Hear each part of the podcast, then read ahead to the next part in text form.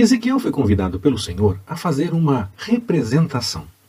Como foi com Oséias, como foi com Jeremias, com Isaías. Nós lembramos muito da mensagem que o Senhor trouxe com o exemplo de vida de Oséias, mas os profetas passaram por algumas situações para, com ações mesmo, representar a mensagem que o Senhor estava anunciando.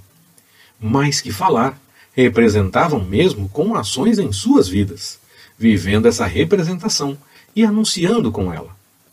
O que o profeta ia fazer representaria a ação do Senhor na direção tanto da punição, que se aproximava de forma mais definitiva para Jerusalém, como na direção do perdão. O tema da idolatria e do quanto isso desagrada ao Senhor está presente também na mensagem de Ezequiel. E a idolatria não se limita apenas a uma questão meramente religiosa. Quando depositamos nossa confiança em uma pessoa ou em alguma coisa, estamos, de certa forma, agindo na mesma direção da idolatria com cultos e afins.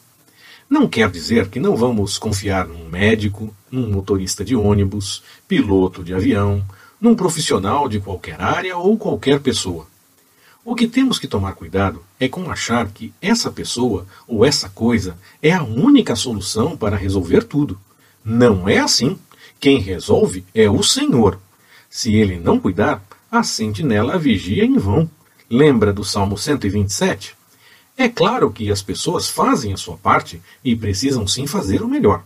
Mas se não for o Senhor, esse melhor de qualquer um é nada. Não confiamos numa pessoa ou em uma coisa. Confiamos que o Senhor vai realizar.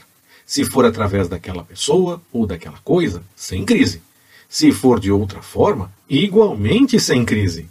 Mas quando achamos que uma pessoa ou uma coisa é a solução, estamos agindo contra a vontade do Senhor.